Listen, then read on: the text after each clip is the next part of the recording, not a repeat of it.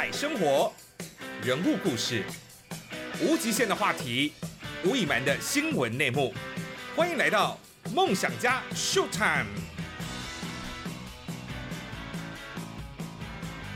你有想过离开舒适圈需要多大的勇气吗？当你可能原本有不错的生活，有稳定的薪水，那可能也有很好的工作，但是呢，你却突然某一天你要放下你目前所拥有的一切，那去到一个可能未知的，或者是你知道他可能会很辛苦的一个环境或一个国家，你有想过这样的压力？或者是想要做这样决定，需要有多大的勇气吗？其实这个事情哦，其实，在前几年呢，就是当这个打工度假非常夯的时候，我相信有很多的游子，他们心里头都经过一番挣扎。那今天的这个节目当中呢，也是因为哦，就是有我们的听众来信，就是来问说，哎，你那个时候，你明明就已经有工作了，为什么还要出国去打工度假，这么辛苦？你那时候心境怎么调整？好，为了回应听众的这个疑惑呢，所以我今天是特别请来了在二零一三年陪着我一起离开中视，一起到澳洲去打工度假，开创新人生的我的好伙伴，我的旅行的好伙伴，我们的欧巴宽阿宽。哎，Hello，大家好啊！嗨，我跟你讲，今天这一集我觉得会聊到非常多往事。那因为你也知道，大家年纪大了，可能很多事情可能会。会可能会充斥着有吗？然后之类的都疑惑在我们的对话当中，因为可能我们两个经历的事情可能不太一样，或者是有点记忆会对不太起来。不过我想先问阿宽，就是你觉得我们先总归来讲，现在已经我们从二零一三年去二零一四年回来，其实现在已经过了七年了，时间过很快。那你觉得去澳洲这段时间有没有对你在这七年当中对你未来的人生有什么样的改变吗？我觉得有。哪哪一方面？嗯。问个问，我们这集有尺度限制吗？没有尺度限制啊，这个 NCC 管不到，所以你不用担心。哦，好好，没有了。就其实呃，打工去澳洲的这段经验，我觉得对于我，就我目前的人生啊上面，我觉得帮助其实蛮大的。譬如说哪方面？赚了很多钱吗？还是没有没有赚钱？我们没赚什么钱，这个这个我们都知道的，好吗？还是赚了一个女朋友？没有，这个是回来之后才赚，好吧？那你觉得有什么样的收获？我觉得就是对于这种跳脱舒适圈的这个勇气，我觉得就是有很大的一个帮助。因为去澳洲的时候，其实说真的，我们你也知道，我们整趟旅程里里头，我们面临了很多我们根本压根在出发前都没想过的事情。嗯，对你从来也不会想过说你会曾经差一点，就是连回来的机票买回来机票的钱都没有。又或者是 讲到这边，我你讲这么多还有一点 起鸡皮疙瘩，我觉得干对吧？让我想起来真的是，哎，那时候真的是很可怕哎。好，那这后后面再来讲，还有什么？对，那你也没想过你会在那边，你你就是因为工作，然后你得到那个蜂窝性组织炎，你还特别要飞必须飞回台湾去来那个医院去接受治疗。对，没有错，对吧？那你也没有想过，我们我们心心念念、开开心心拿着钱去买了一台车，应该是我们人生的。又开哎完全报废，然后只换了我花了两千三百块澳币买一台车，最后换那个牌照，就报废牌照只拿了回了三四十块澳币，只开了一个礼拜。哦，对对对，我们后来有把牌照拿去报废吼，对，只开一个礼拜，那车就坏了。就开了一一个礼拜当中，我们还花了四百澳，这还不算买车钱，还花了四百澳去修它的水箱，就它还是坏了。哎，你真的很计较这个钱呢？我其实这个细节我其实不太记得了。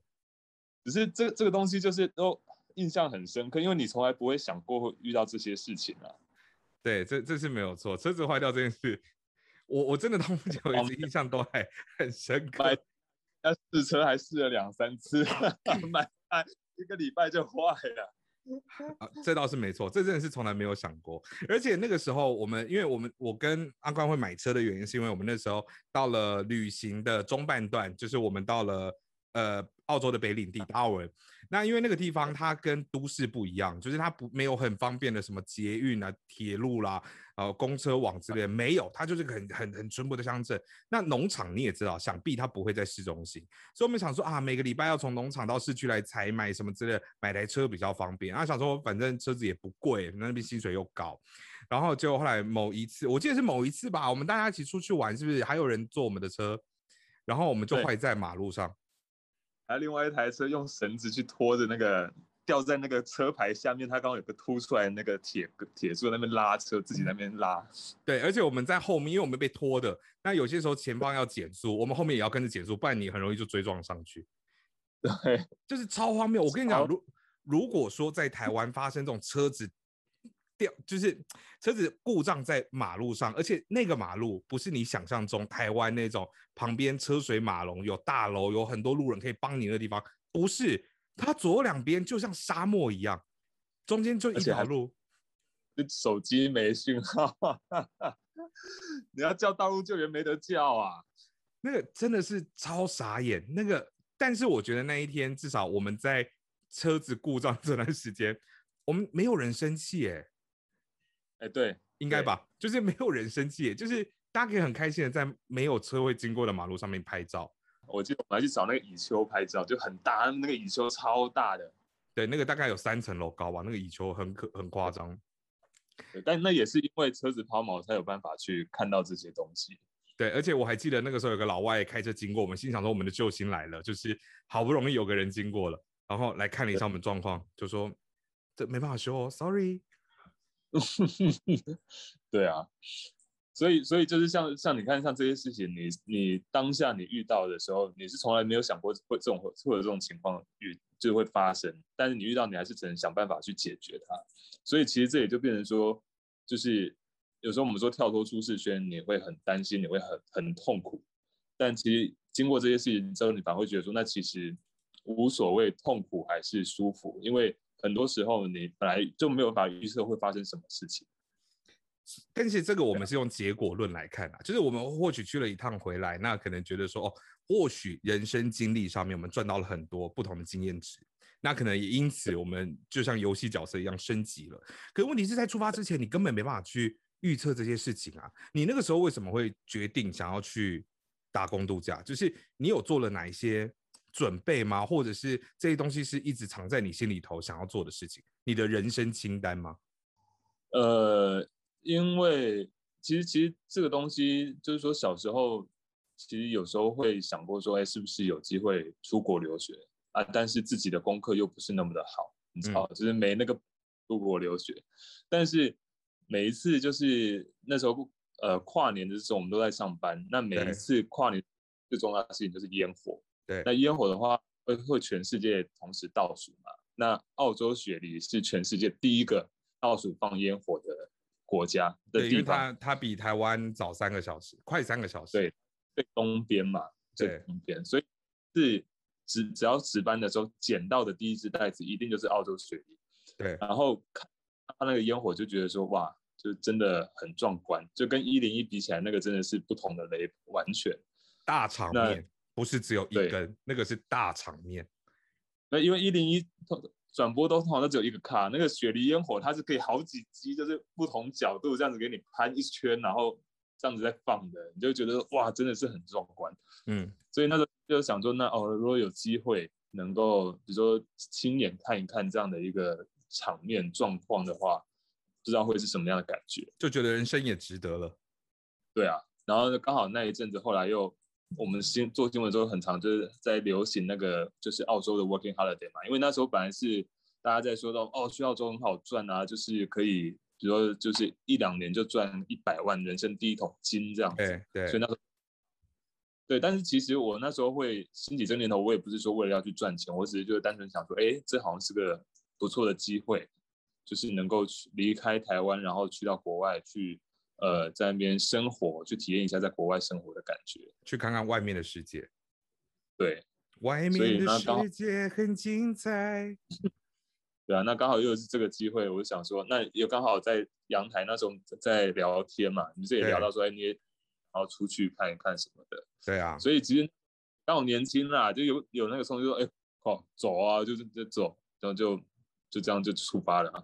我记得那我我记得那个时候我们在聊这件事情的时候，就是我在讲说我想要去澳洲看看啊，打工度假等等。我记得那时候你跟我讲一句话，时隔这么多年，我到现在还记得。你说就是你那时候说，那，哎，你说什么？你那时候是说那方便，哎，那方便多个旅伴吗？那反正意思差不多啦，就是刚我刚、我刚信誓旦旦讲，就说这句话我还记得，然后我现在讲不清楚 它的原句是什么。介不介意多个旅伴这样？对对对，类似对类似这样的话，然后我才知道说，哦，原来你也有这个想法。对，但那时候其实就是这样，你知道吗？有时候这种东西你自己心里面你一个人在想，一直在想，你不会有想要行动的那个冲动或是勇气。可是如果说不许一把，有另外就是你发现到哎，他跟你一样有想法的时候，你就会想说，哎，那可以两个人一起去啊，这样子。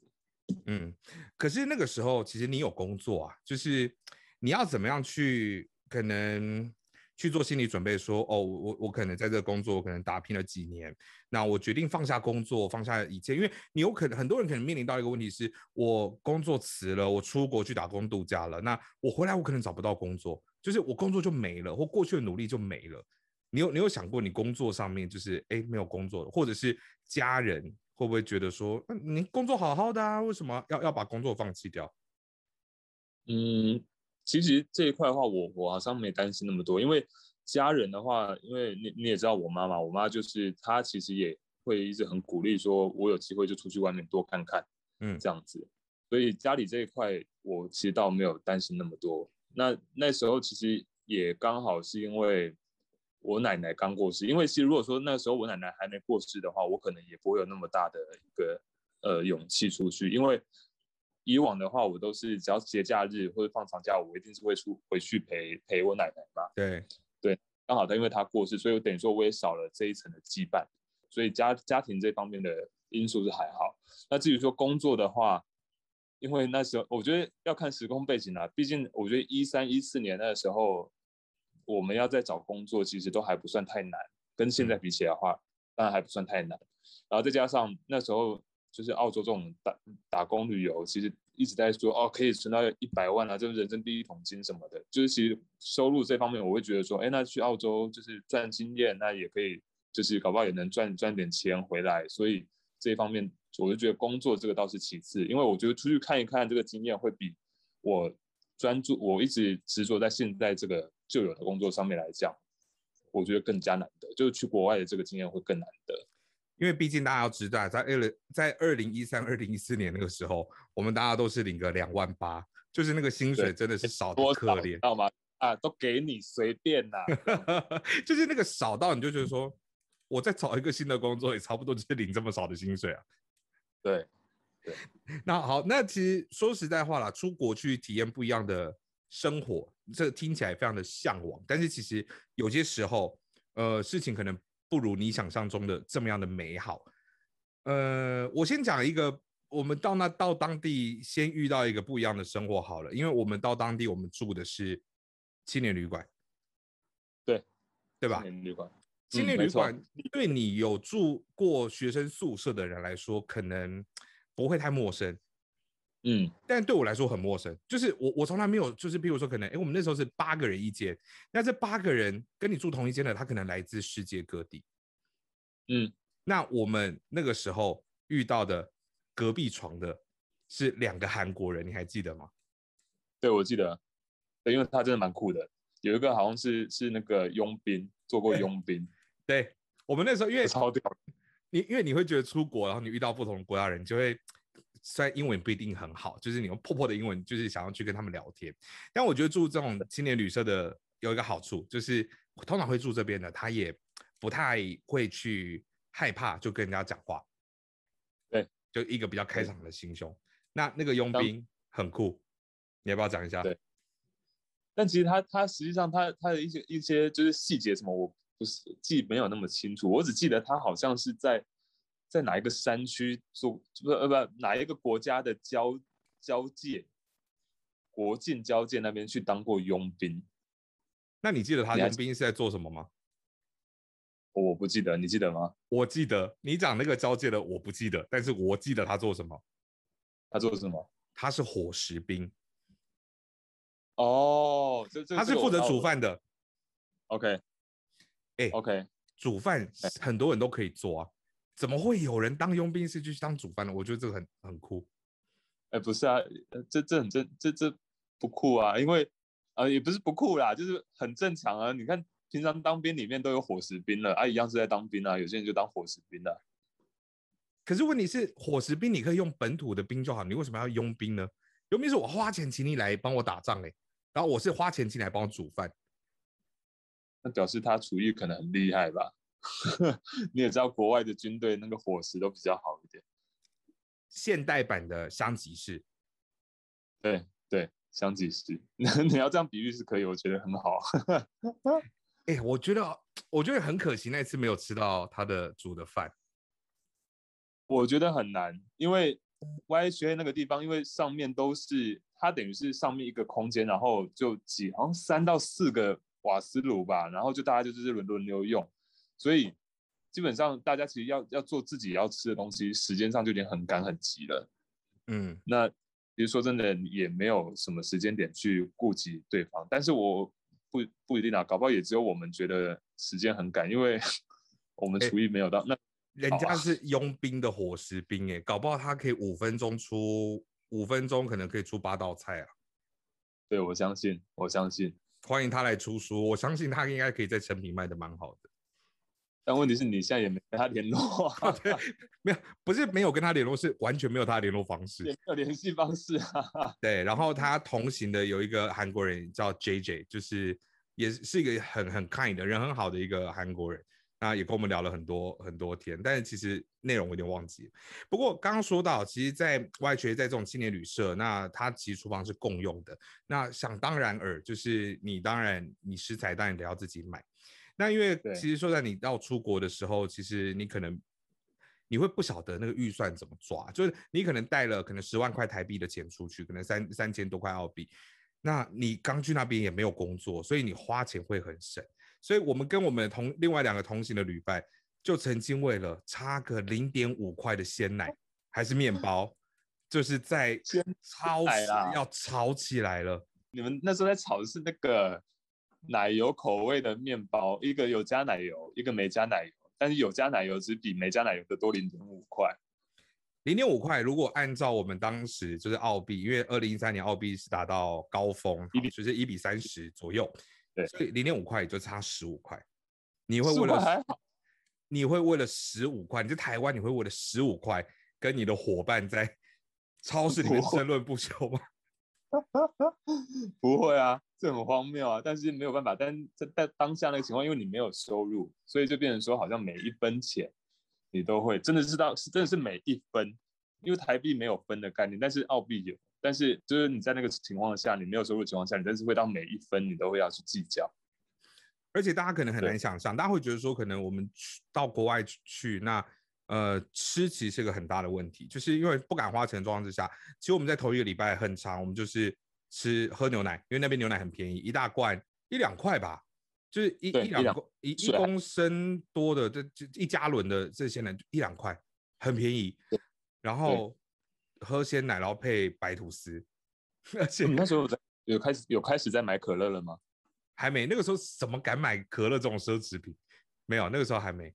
那那边牛奶跟可乐还有酒，比水都还便宜，这是真的。对了，那边真的水比较贵。而且啊，就是因为为了要省钱，所以大家就是我们有时候会挑，可能超市快打烊的时候，那那时候就会有很多东西有折扣。其实现在在台湾，你大概想象就是像什么顶好啦，哈，就它可能到了。晚上可能可能六七点七八点的那个时候，可能很多东西就会特价，八折、五折、三折、两折，是，对，就是捡这种便宜。那其实到澳洲这个地方，你要开始工作，其实不是说你一落地你就可以工作了，所以你有很多东西得要先预先准备好，包含你要去申请你电话号码，所以你要去买易付卡，先去申请电话号码。再来最重要的是有个东西叫做税号。这个税号呢，它意思就是说你在澳洲打工，你必须要这个税号。那它就是每个月会从你的这个所得里面先预扣一些钱，因为是要缴缴税的。那可能到时候时间到报税的时候，他会再退税给你。但是偏偏我们的阿宽，人家税号可能申请个三五天就下来，他足足等了二十八天，税号都没下来。你那时候心里怎么想？我那时候心里就想说，就差赛啊！其实那时候心里。慌的，因为，呃，那时候没有税号，就表示你找到工作也没用，因为你然后人家不可能会去录用你。对对，哦，其实等于说就是一个你找工作的一个，就怎么说，就是呃先决条件了。对啊，然后那时候那时候反正我也忘记什么原因，就是你们的都来了，那就唯独我的迟了一一一整个礼拜。对，而且因为你没办法工作，所以你每天睁开眼睛就是在烧钱。你那时候是大概已经烧到什么样的地步了？那时候那时候我记得我们去，我们三月份份出发嘛，然后去去去之后，我们没多久，我记得第二个礼拜我们就到到 Tina 家之后，我们就开始申请税号。对，然后一直到月份。的时候，我我四月底拿到税号了，然后到五月份的时候，我都还没找到工作。嗯，然后当然后那个时候，我那时候本来是带了三千块澳币，就和台币十万块的的盘缠，嗯，过去。但到了五月份的时候，我只剩下账户只剩下四百块澳币。然后那时候其实单程一趟回台湾的机票就要七百澳币，所以我那时候是连一张回程机票的钱我都出不起的，那么可怜哦。对，然后我我记得那时候甚至一度就是你们还要借我钱去救济我这样子。有啊，我有借啊。对啊，有啊，我记得啊。对，那是什么要借我？有点忘记。反正我知道是那时候我已经快没钱了，然后你们就有就有先借这样子。好像是我们去一个地方，然后买了什么东西吧。就是那个时候，就是后来要找到那那个就是 plaster 那个工作，对，就是工地。然后那之前，因为他们那边。澳洲的法规，建筑法规很严格，就是你要做工地相关的工作的话，你必须得要去考证照。它总共有五个证照要考，嗯，然后你每一个证照，其实你就是去上课，那你上课你一定要缴一个上课的费用。对，然后那时候你也知道，我就是只剩下四百块，然后钱也不够，所以你那时候就借借了我三百块，然后让我去去上那个课，去考那些证照。哎，那证照国际通用吗？没有啊，那只有澳洲，就墨尔本能用啊。它是墨墨尔本政府发的那个证照。我想说，如果你那个国际通用，你回台湾，你就还是可以做。没有啦，不行了。好，你先来聊一下，就是你，因为你那时候一直没有找到工作嘛，或者是说是你看着这些钱一天一天在燃烧的时候，那时候其实你也做过一些努力，想要去找工作，对不对？你那时候做了哪些尝试？我那时候除了呃印履历之外，就是去去街上把自己的履历印出来，然后去街上就是真的扫街沿街每一家店去发你的履历，就问说哎有没有缺，又或者甚至是我们只要一去逛商场，看到任何一个摊位，我还记得之前看到一个冰淇淋摊位，也是直接就去问他说你们有没有缺人，就是我这边我需要工作，我可以来做。对，那再不然就是后来找工作当中，就是有些店他们比较比较。友善的，他们就说好，那不然你来试试看，你先来试做个一两个小时，我们看你的表现，我们再决定要不要用你。嗯，那那时候就还去了一个那个日料理店，去那边敲了两个小时的炸猪排。嗯，对，但敲完之后人家也是 没有联系我。对啊，反正后来之后还做过了按摩，去学去跟徐兆伟去学按摩嘛，就按到那个整个大拇指都肿起来。对，但后来我们那那个因为真的是。没有办法，而且薪水其实说真的没有到那么的高，然后工时又长。那后来我们就有稍微做了一一一两天的样子吧，对。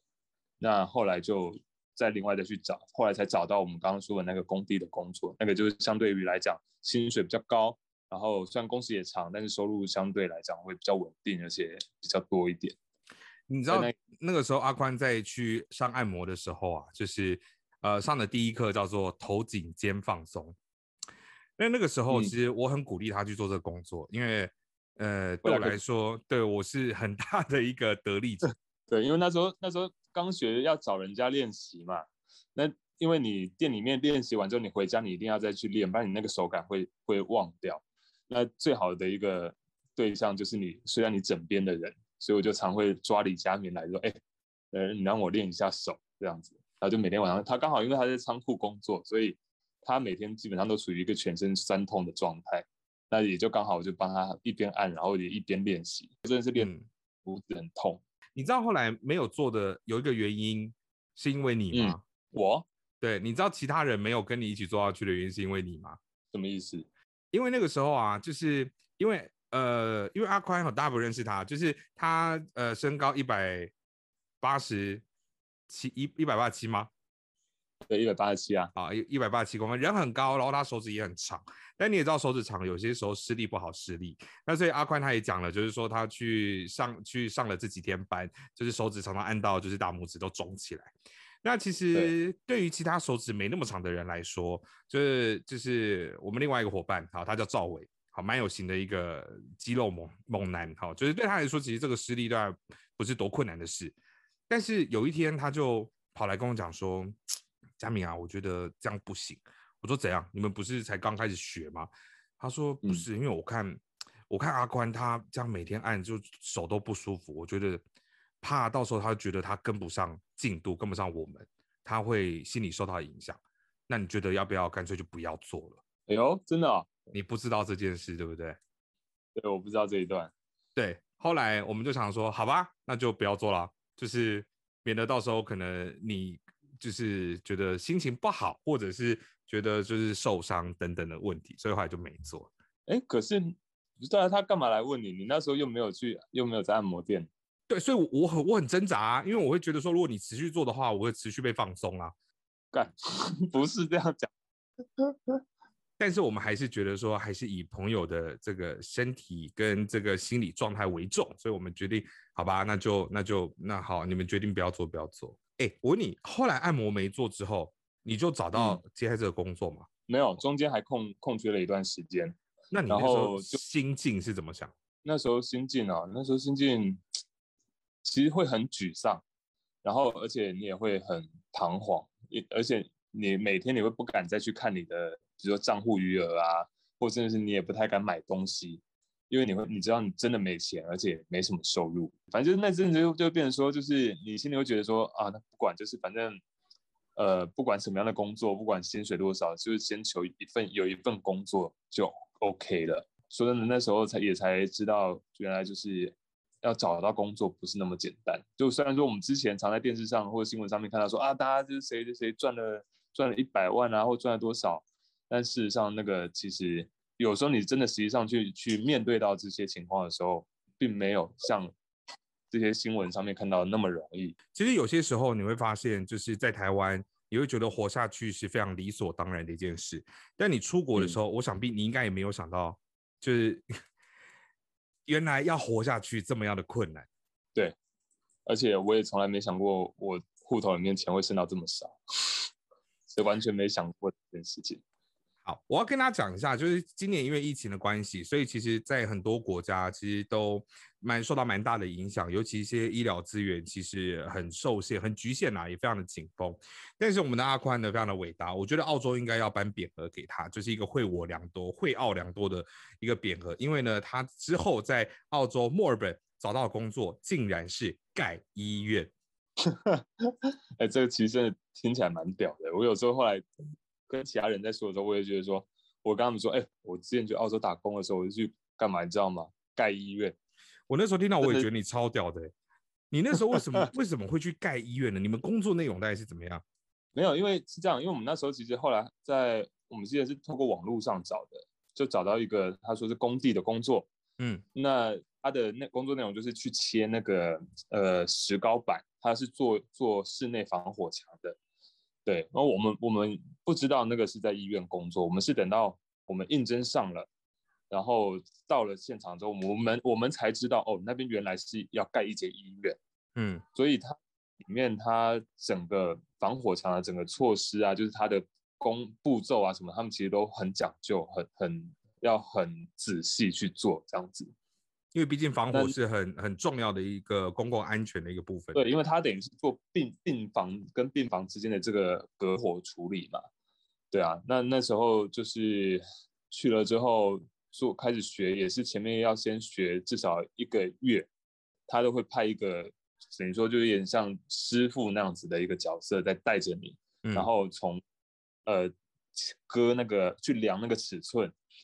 钢板跟钢板之间你要塞多少的防火棉，然后你还要就是去知道那个它那个钉子要怎么打进去，那个不是说随便钉上去就好，它还有一个规规则，就比如说这个这根呃钢条上面哪个地方你可以钉，哪个地方你不能钉，为什么？因为它那个火焰会怎么走，会怎么走，都要去学。哦，所以里头学问很多。对，但后来后来就是感觉知道后，就等于说你报道之后知道自己在该医院的时候，就其实会觉得说，哦，好像蛮屌的哦。哎，可是你那个工作其实负重蛮重的，对不对？有没有什么遇到就是你觉得在工作上面觉得一度想放弃，或者是觉得很大的挑战？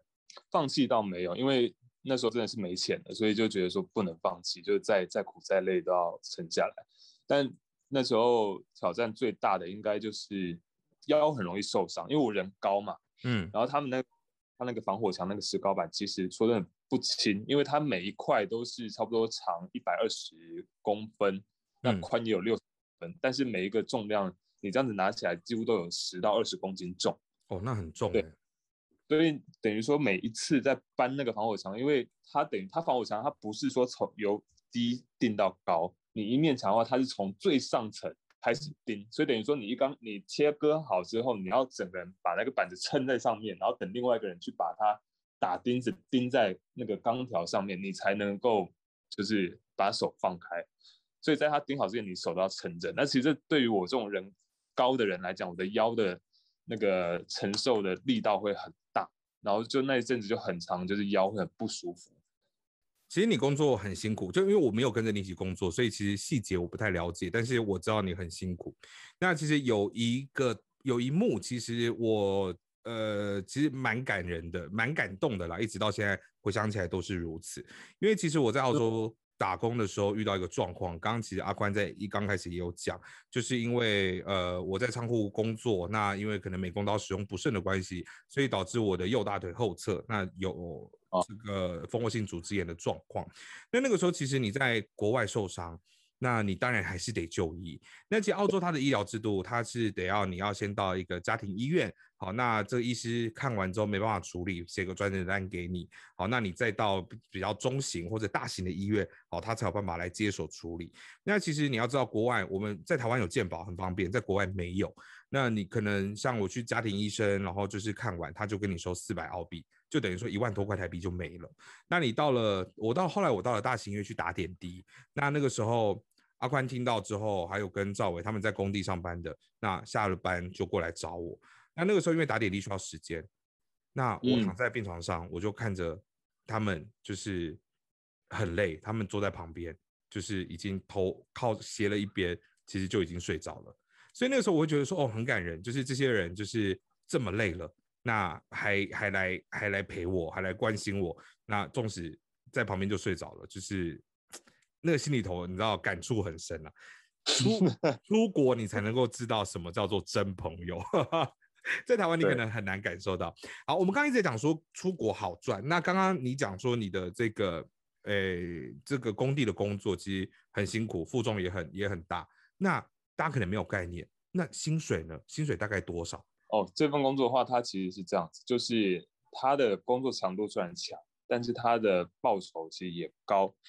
那时候我们去的时候，其实你也知道，就是澳洲里面它有分白工、黑工嘛。对。那黑工的话，基本上是没有保障，可是他的薪水也相对低，通常一个小时时薪也是差不多八块、九块澳币。嗯。但白工就是基本上都是十五、十六块澳币起跳，而且它都会有保险。对。那我们工作。我们一进去的时候就是十九块澳币了，哦，那很高哎，高出平均来讲蛮多的。但就是而且这种是他每一每一天的工时都差不多会有十个小时左右，嗯，所以你等一天你就可以赚一百九十块澳币。然后澳洲他们这边他们就是两个礼拜就发一次薪水，嗯，对，所以其实那一段时间，其实那个那份工作很在很短的时间内就已经把我之前已经就是。